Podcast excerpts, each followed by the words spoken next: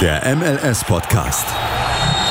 Die Major League Soccer mit Daniel Rupp, Vincent Kurbel und Anne Meyer auf meinsportpodcast.de. Herzlich willkommen zum MLS-Podcast zur 103. Folge. Herzlich willkommen, Daniel. Servus. Und äh, wir würden gerne auch Vincent begrüßen, aber er musste Laub fegen und ist dabei leider in ein tiefes Loch gefallen, aus dem er jetzt erstmal nicht mehr rauskommt. Er weiß auch gar nicht, auf welchem Kontinent er jetzt gerade gelandet ist. Es war wohl sehr, sehr tief. Wir hoffen, bei der nächsten Folge ist er dann wieder mit dabei. Aber. Ah, vermutlich Australien oder China. Ja, mal gucken. Vielleicht wird er da auch einfach dann rausgeschmissen wegen illegaler Einreise. Dann haben wir ihn in der nächsten Folge dabei. Mal gucken. Vielleicht aber auch nicht. Vielleicht geht er in den Knast. Wer auch in den Knast gehen sollte wegen einer schlechten Saison, ist der FC Cincinnati, würde ich sagen, oder? Mm, naja, seit Cincinnati in der MLS spielt, gab es gar keine gute Saison. Muss man einfach mal so sagen. Das einzig Positive, was man mit dem FC Cincinnati noch verbinden könnte, wäre das damalige Erreichen des Halbfinales des US Open Cups. Aber das war lange Zeit, bevor sie Netz gespielt haben. Ja, aber also wenn wir jetzt mal die jetzige Saison Revue passieren lassen, da war schon extrem viel Graus dabei.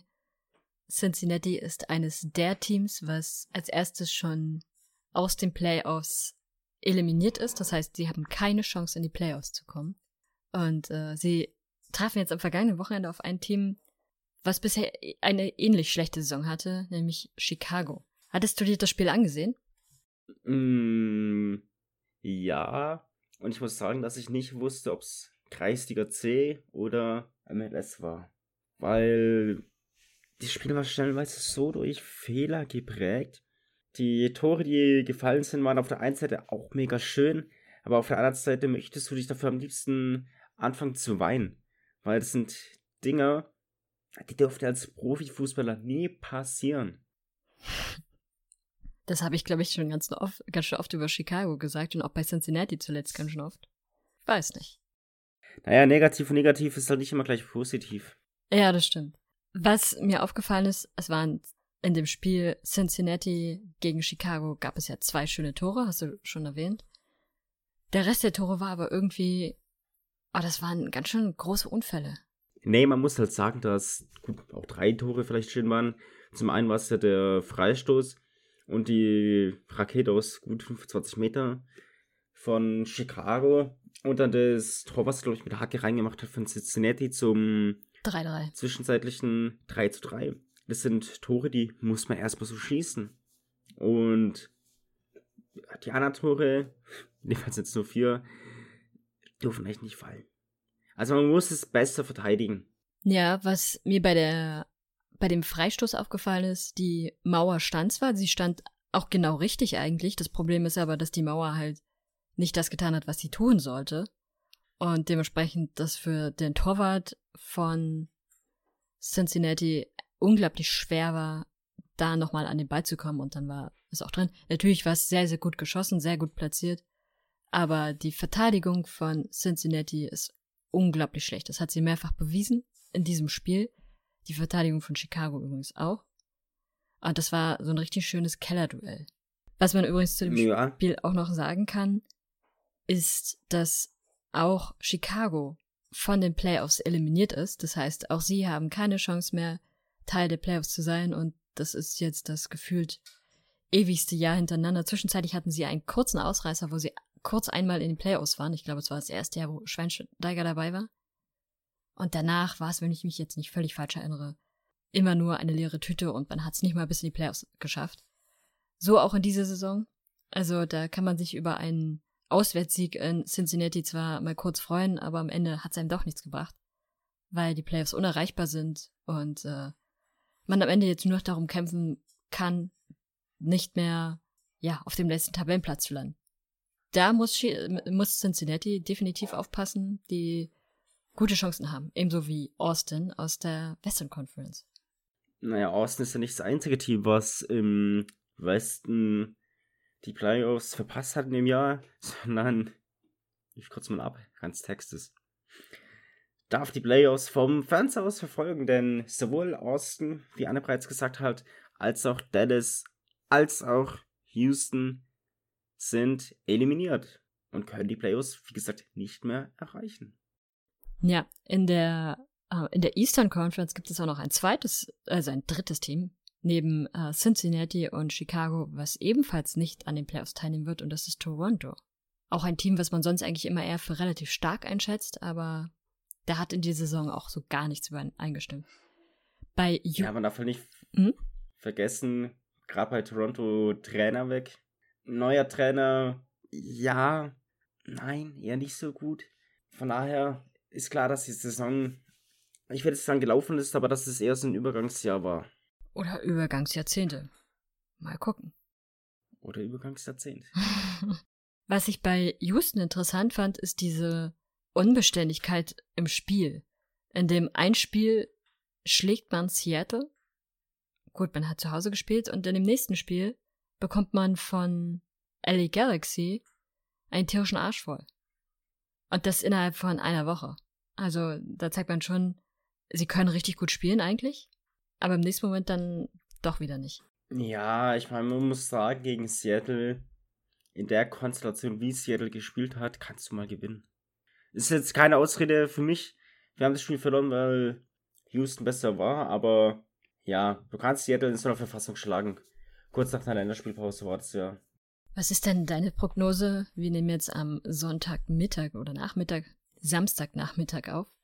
Und heute Abend spielen noch Seattle und Sporting. Was ist deine Prognose? Ich hab's gerade gesehen. Ah, es ist mir egal, wie es ausgeht, aber ich sehe da auf alle Fälle einen Sieg von Seattle. Wird zwar schwer gegen Sporting, keine Frage. Aber ich sehe da, wie gesagt, dass die Punkte in Seattle bleiben. Und dann habe ich gleich zwei Gründe am Abend zu feiern. Weil Schalke auch gewinnen wird? Ja. Okay. Zuerst fällt Dresden, dann Kansas. Was auf jeden Fall bei Seattle noch erwähnbar ist, sie sind für die Playoffs qualifiziert. Es steht zwar noch nicht fest, auf welchem Platz, das kann sich natürlich innerhalb der Western Conference nochmal ändern, aber wie auch die Refs sind sie jetzt, sie sind das erste Team ihrer Conference, was an den Playoffs teilnehmen darf. Die Refs stehen ja schon ganz sicher fest seit einigen Wochen. Seattle ist jetzt nachgerutscht. Bei allen anderen wird es noch ein bisschen dauern und es sind noch vier Spieltage. Wobei Sporting und die Rapids eigentlich auch ziemlich sicher drin sind. Sie haben zehn Punkte Abstand auf unter dem Strich, von daher ist es, denke ich, eher unrealistisch, dass sie noch eingeholt werden. Ja, also beispielsweise würde Sporting heute gewinnen, wäre das Ding eh durch. Ganz klar. Rein theoretisch, mal, aber natürlich. Sag mal, was fällt dir ein, was zu sagen, was zu denken? Ich hoffe immer auf, äh, auf ein Wunder. Aber ich, ich, hoffe ich habe drei Jahren auf ein Wunder von Cincinnati. nee, das hoffst du. Du einfach mal Ben Lund spielen. Hoffst du eigentlich nicht. Ja, genau, wir hoffen nur alle, dass Ben Lund spielt. Aber bei, naja, der, der Torwart hatte viel Pech, muss man auch sagen. Aber. Ich find's lustig, wie du Pech mit Fehlern gleichsetzt. Seine Fehler bestehen daraus, dass er einfach eine unglaublich schlechte Verteidigung hat. Und dann, ja, offensichtlich irgendwie auch unsicher ist, aber eben auch Pech hat. Also beispielsweise das erste Tor, er hält den Ball oder er hält ihn nicht, sondern er wehrt ihn erstmal ganz gut ab. Das Problem ist aber, dass er ihn genau in die Richtung des Gegenspielers abwehrt, der den Ball dann natürlich vor die Füße bekommt und leichtes Spiel hat. Auch da hätte er nochmal schneller und besser reagieren können vielleicht, aber es sagt sich halt immer so schnell und leicht. Aber trotzdem, so auch in den letzten Spielen hat man gesehen, da ist eigentlich noch, da gibt es definitiv bessere Torhüter, um es mal so zu sagen. Das sowieso. Dann gab's das Hudson River Derby. Noch einmal. Das äh, 25. dieser Saison. Und äh, das 25. Äh, wo es jetzt eine Entscheidung gab. Und in dieser Saison, das kann man jetzt abschließend wirklich sagen, ich habe es in der letzten Folge ja schon mal gesagt, aber jetzt ist es wirklich amtlich. In dieser Saison ist New York wirklich Red, weil die Red Bulls gewonnen haben. Und die Red Bulls haben so gewonnen, wie sie seit Wochen gewinnen. Mit einem strammen und soliden 1 zu 0. Kann man machen. Ich glaube, das Tor war sogar schon wahnsinnig früh, wenn ich mich jetzt nicht irre, in der dritten oder vierten Minute. Und dann hat man einfach durchgezogen. Äh, der New York City FC hatte Chancen auf jeden Fall. Aber der Torhüter der Red Bulls hat auf jeden Fall sehr, sehr gute Arbeit geleistet, ist auch ganz bewusst oder ganz zu Recht Man of the Match geworden, weil er sehr, sehr ordentliche Paraden geleistet hat und da viel gerettet hat. So, der Behalten braucht's. ja, also muss man, muss man tatsächlich sagen, dass Coronel die beste Verpflichtung der Red Bulls am Anfang der Saison war. Oder kam er schon zur Mitte? Ich bin mir gar nicht mehr sicher, aber er war auf jeden Fall eine sehr, sehr gute Verpflichtung, weil er einen sehr, sehr guten Job macht. Und, äh, ah ja, das solide 1 zu 0 hat auf jeden Fall dafür gesorgt, dass äh, die Red Bulls jetzt erst einmal über dem New York City SC in der Tabelle stehen. Beide nicht in den Playoffs aktuell. Aber die Red Bulls noch mit fünf Spielen, der New York City FC noch mit vier Spielen. Alle anderen ja auch noch mit vier Spielen, wenn sie äh, ihr viertes Spiel nicht schon hatten. Auf jeden Fall ist das theoretisch noch möglich, in die Playoffs zu kommen. Und äh, dann na, muss man abwarten, wie sich ja, die beiden ein Spiel weniger, von daher. Ja, genau. Ich weiß gar nicht mehr, gegen wen ihr spielen müsst, aber wenn ihr das gewinnt, dann seid ihr überm Strich. Von daher. Das war, also so furchtbar, wie es vor ein paar Wochen aussah, ist es aktuell nicht mehr. Man hat sich da ganz gut gefangen. Es, ich glaube, es ist jetzt ein, äh, sechs, eine Sechs-Siegesserie. Hauptsache Miami kommt nicht rein. nee, ich glaube, die. Äh, wobei, theoretisch. Das finde ich eh genial, dass Nashville einfach 14 Punkte vor Miami ist. Es ist einfach ein Traum. Und wenn Miami in die Playoffs kommen sollte, dann am besten als Siebter, dann kriegen die gleich wieder von Nashville. Ein Frack voll. Ist Frack voll. ja, das wäre auf jeden Fall sehr, sehr gut. Was mir aufgefallen ist beim New York City FC, die haben in dieser Saison sehr, sehr stark gestartet und stehen jetzt aber plötzlich unterhalb der, unterhalb des Strichs. Das heißt, da kam plötzlich dann so ein riesiger Einbruch. Und wenn man sich ansieht, wie großspurig die Fans vom New York City FC noch vor einigen Wochen waren, dann war das schon ganz schön mutig gewesen. Weil jetzt sieht man, wie es aktuell um sie steht. Ich würde vorschlagen, wir machen eine kurze Pause und reden dann noch so über eine Person, die hier ständig Tore macht und äh, so das eine oder andere Team, was komische Spiele hat, würde ich vorschlagen. Ist ein guter Plan. Dann sind wir gleich wieder da beim MLS Podcast auf meinsportpodcast.de. Hey, Malte Asmus von meinsportpodcast.de hier. Ab März geht's weiter mit unseren 100 Fußballlegenden. Staffel 4 bereits. Freut euch auf Zlatan Ibrahimovic, Michel Platini, Cesar Luis Minotti, Paolo Maldini, um nur mal vier zu nennen. Und bis wir mit der vierten Staffel kommen, hört doch einfach nochmal rein in die bisherigen drei Staffeln. Ronaldinho, Sepp Meyer, Gary Lineker, Lothar Matthäus und viele weitere warten da auf euch. 100 Fußballlegenden. Jetzt überall, wo es Podcasts gibt. Willkommen zurück beim MLS Podcast auf meinsportpodcast.de. Und ich habe es ja schon angekündigt, wir müssen dann noch über einen Spieler sprechen, der plötzlich wahnsinnig viele Tore schießt. Also sehr, sehr viele. Daniel, hast du eine Idee, wenn ich meinen könnte? Ähm, spielte bei einem Team, was bereits aus dem Playoff-Rennen ausgeschieden ist. Nee. Nicht. Dann spielt er vielleicht doch eher bei einem Team, was in Kanada beheimatet ist. Das ist korrekt. Das ist korrekt. So, spielt der Spieler vielleicht bei den Whitecaps? Das ist absolut korrekt. Die Whitecaps können plötzlich wieder gewinnen. Die Whitecaps machen plötzlich wieder Tore. Und ich weiß nicht, was da los ist, aber es ist plötzlich immer wieder derselbe. Es ist Brian Wright, der früher ja bei den Red Bulls gespielt hatte und da gefühlt einfach nie irgendein Tor gemacht hat. Und jetzt, nachdem er dann zu den Whitecaps gewechselt ist, da, weiß ich nicht, hat er plötzlich dann doch mal das Verlangen bekommen, irgendwie Tore zu machen. Und ich lese mal seine, seine Torbilanz der letzten, boah, sagen wir mal, vier Spiele vor. Spiel Portland gegen Vancouver hat er ein Tor gemacht. Gegen äh, Sporting hat er zwei Vorlagen gemacht. Gegen Seattle hat er ein Tor gemacht. Das Spiel ging 4 zu 1 aus, also er hat das einzige Tor für Vancouver gemacht. Gegen die Earthquakes hat er drei Tore gemacht. Das Spiel ging übrigens 3 zu 0 aus. Und äh, ja, gut, gegen Houston beispielsweise hat er kein Tor gemacht, aber das Spiel ging auch 0-0 aus. Und davor das Spiel gegen Dallas hat er ein Tor gemacht und das Spiel ging 1 zu 0 aus. Äh, das Spiel davor übrigens gegen die Rapids gegen 1 zu 1 aus und wer hat das Tor gemacht? White. Das ist korrekt. Also der Junge trifft gerade wie eine Maschine. Und die Tore, die er macht, die sind tatsächlich auch noch sehr, sehr schön. Das muss man ihm lassen. Aber ich meine, er hat, White hat davor bei den Red Bulls gespielt. Ist ja klar, dass er da nicht trifft, weil bei den White Caps ist klar, dass er ein White trifft.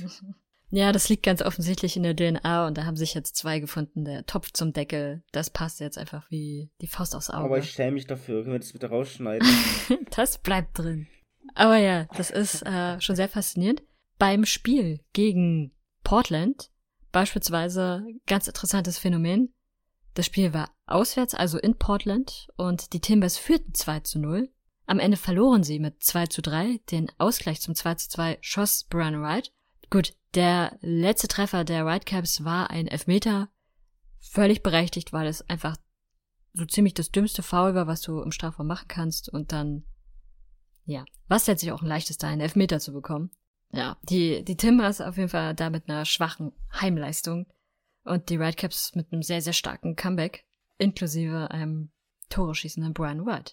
Also, ich finde, man sollte ihn definitiv im Auge behalten. Vielleicht sogar auch für den MVP weil ich schon finde, dass er die Whitecaps sehr, sehr weit nach vorne gebracht hat in dieser Saison und sich da sehr, sehr stark entwickelt hat. Und es kaum einen anderen Spieler gibt, finde ich zurzeit, der so stark auffällt. Und selbst die Spieler, die mit hochdotierten Verträgen unterwegs sind, selbst die zeigen nicht solche konsistenten Leistungen, wie Brian Wright es macht. Wie alt ist er eigentlich, der Brian? Äh, 25 meine ich. Also ist eigentlich noch ein ganz junger Kerl. Ja, aber direkt MVP ich sag ja nur, in, dafür ins Auge behalten, er ist zumindest zurzeit derjenige, der ihm am meisten auffällt, weil er die meisten Akzente setzt. Ein Carlos Vela zum Beispiel, finde ich, ist ziemlich abgetaucht. Gut, LAFC-Fans sehen das vielleicht immer auch anders. Aber mal gucken, wer dann am Ende auf der Liste steht. Ob es wieder nur diejenigen sind, die da hochdotierte Verträge sowieso haben. Oder ob eventuell auch Brian White eine Chance hat, zumindest mit auf die Liste zu kommen. Ob es dann am Ende wird, ist eine andere Frage. Ja, aktuell sieht halt wirklich wenige als wirklich ein MVP-Kandidaten, weil ja, spielen halt alle irgendwie krumm, muss man so sagen. ja. Aber klar, wenn die Vancouver in die Playoffs kommen, da muss man sowieso drüber nachdenken, ob ein White tatsächlich es verdient hätte. Und wenn er weiterhin so krass Tore schießt. Also warten wir es mal ab, wir werden ihn im Auge behalten und äh, dann werden wir Don Garber anrufen und ihm Bescheid geben, ob der Brian es verdient hat oder nicht.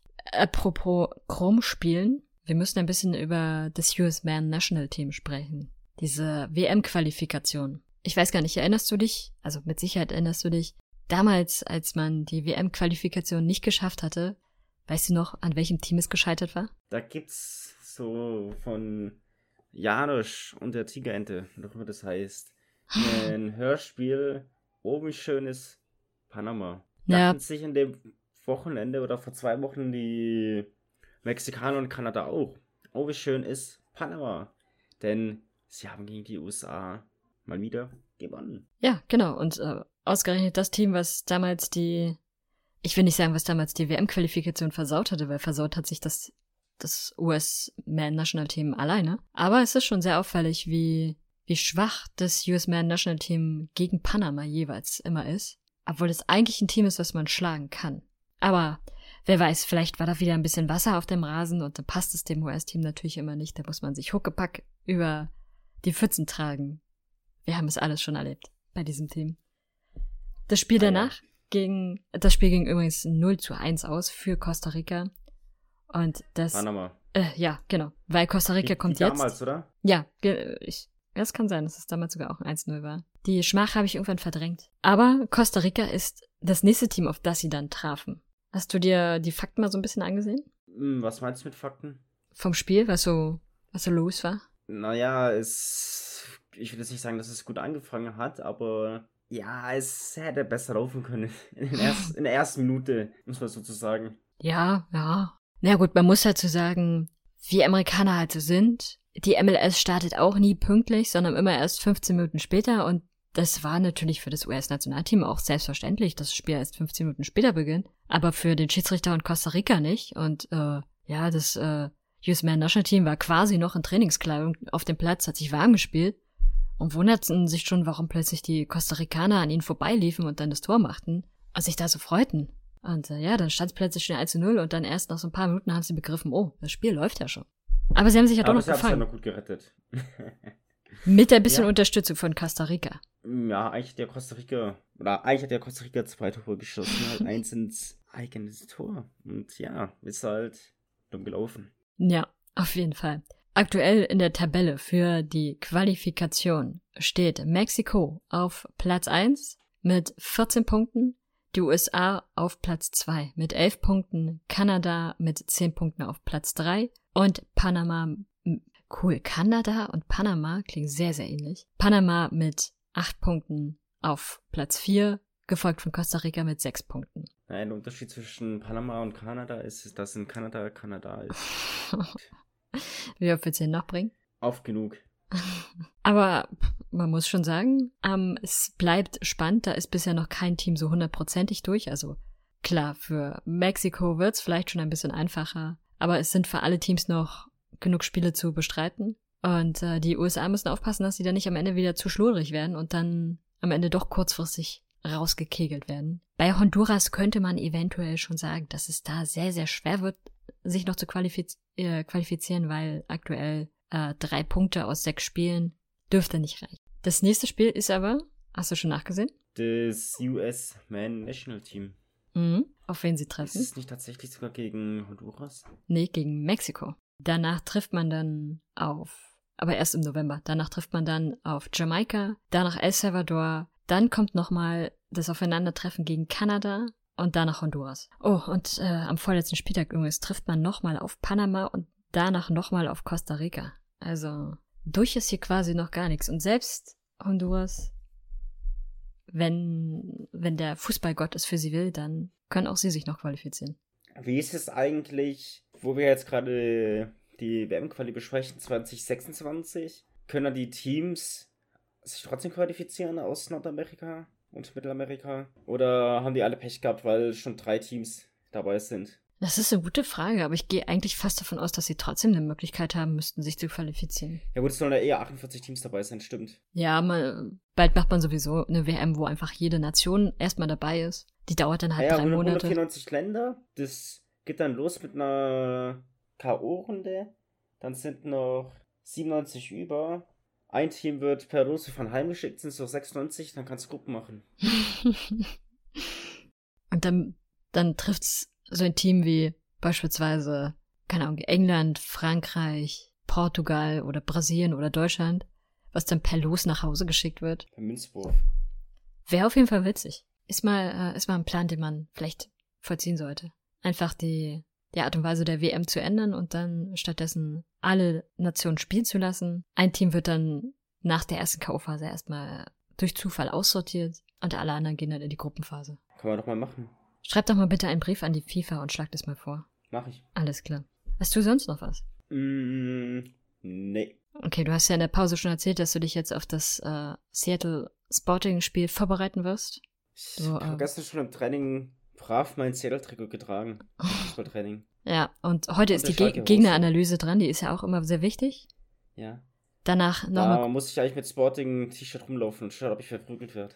und dann nochmal kurz den Trainer anrufen, Bescheid geben, worauf wen man bei Sporting so achten muss und dann Ja.